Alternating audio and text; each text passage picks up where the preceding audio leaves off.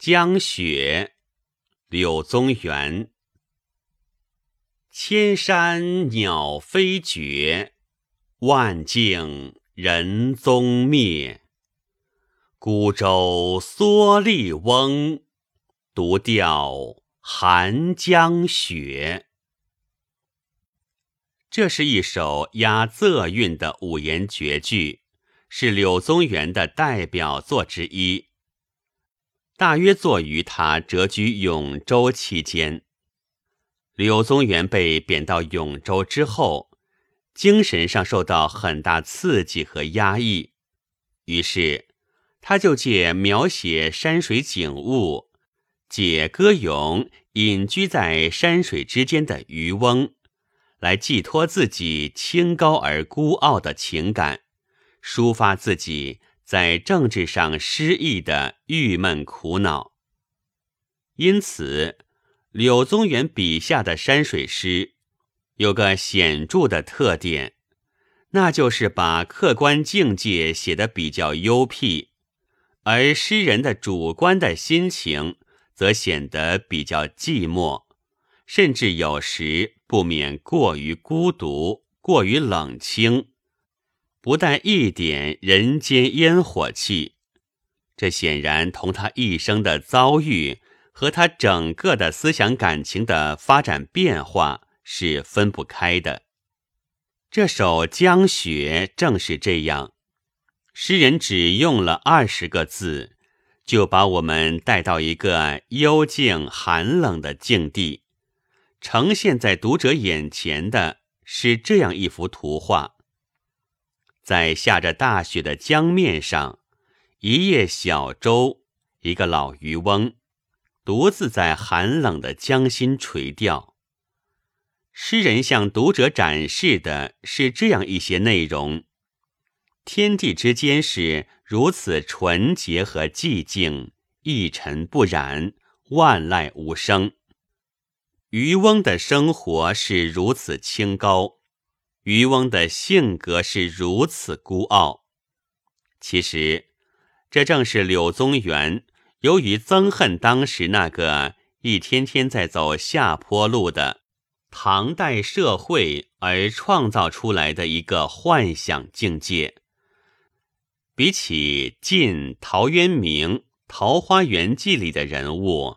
恐怕还要显得虚无缥缈，远离尘世。诗人所要具体描写的本极简单，不过是一条小船，一个穿蓑衣、戴笠帽的老渔翁，在大雪的江面上钓鱼，如此而已。可是为了突出主要的描写对象。诗人不惜用一半篇幅去描写他的背景，而且使这个背景尽量广大辽阔，几乎到了浩瀚无边的程度。背景越广大，主要的描写对象就越显得突出。首先，诗人用“千山万径”这两个词。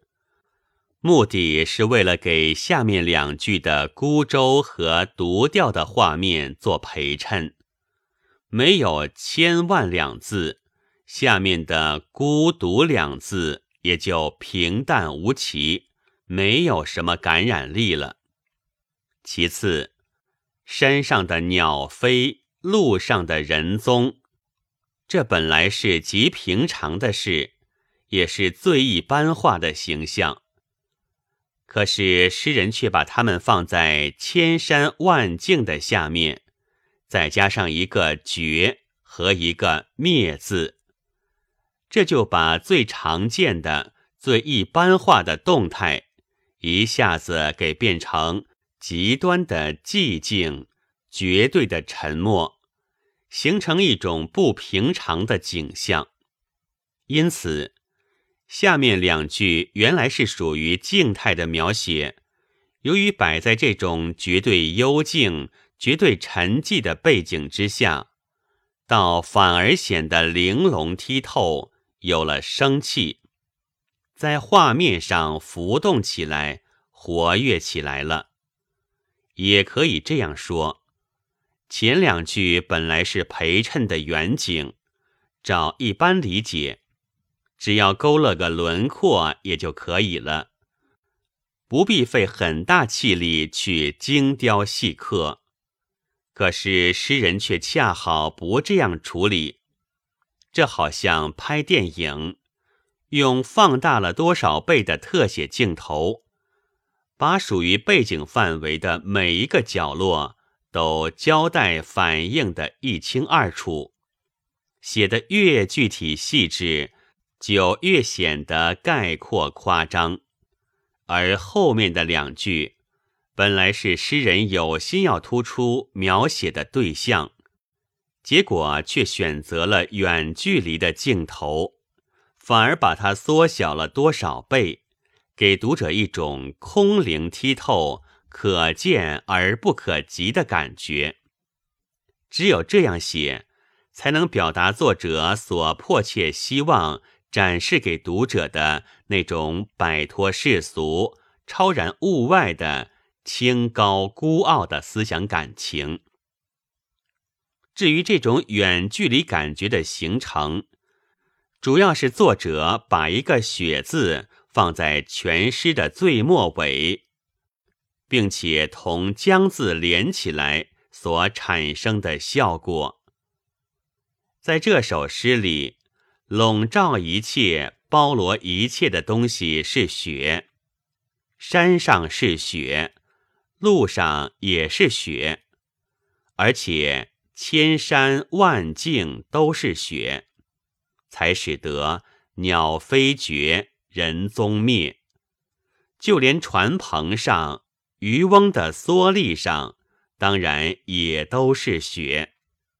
可是作者并没有把这些景物同雪明显的联系在一起。相反，在这个画面里，只有江，只有江心。江当然不会存雪，不会被雪盖住，而且即使雪下到江里。也立刻会变成水，然而作者却偏偏用了“寒江雪”三个字，把江和雪这两个关系最远的形象联系到一起，这就给人以一种比较空蒙、比较遥远、比较缩小了的感觉，这就形成了远距离的镜头。这就使得诗中主要描写的对象更集中、更灵巧、更突出，因为连江里都仿佛下满了雪，连不存雪的地方都充满了雪，这就把雪下的又大又密、又浓又厚的情形完全写出来了，把水天不分。上下苍茫一片的气氛也完全烘托出来了。至于上面再用一个“寒”字，固然是为了点明气候，但诗人的主观意图却是在想不动声色的写出渔翁的精神世界，试想在这样一个寒冷寂静的环境里，那个老渔翁。竟然不怕天冷，不怕雪大，忘掉了一切，专心的钓鱼。形体虽然孤独，性格却显得清高孤傲，甚至有点凛然不可侵犯似的。这个被幻化了的、美化了的渔翁形象，实际。正是柳宗元本人的思想感情的寄托和写照，由此可见，这“寒江雪”三字正是画龙点睛之笔。他把全诗前后两部分有机的联系起来，不但形成了一幅凝练概括的图景，也塑造了渔翁完整突出的形象。用具体而细致的手法来摹写背景，用远距离画面来描写主要形象，精雕细琢和极度的夸张概括，错综的统一在一首诗里，是这首山水小诗独有的艺术特色。本文作者吴小如，朗读：白云出岫。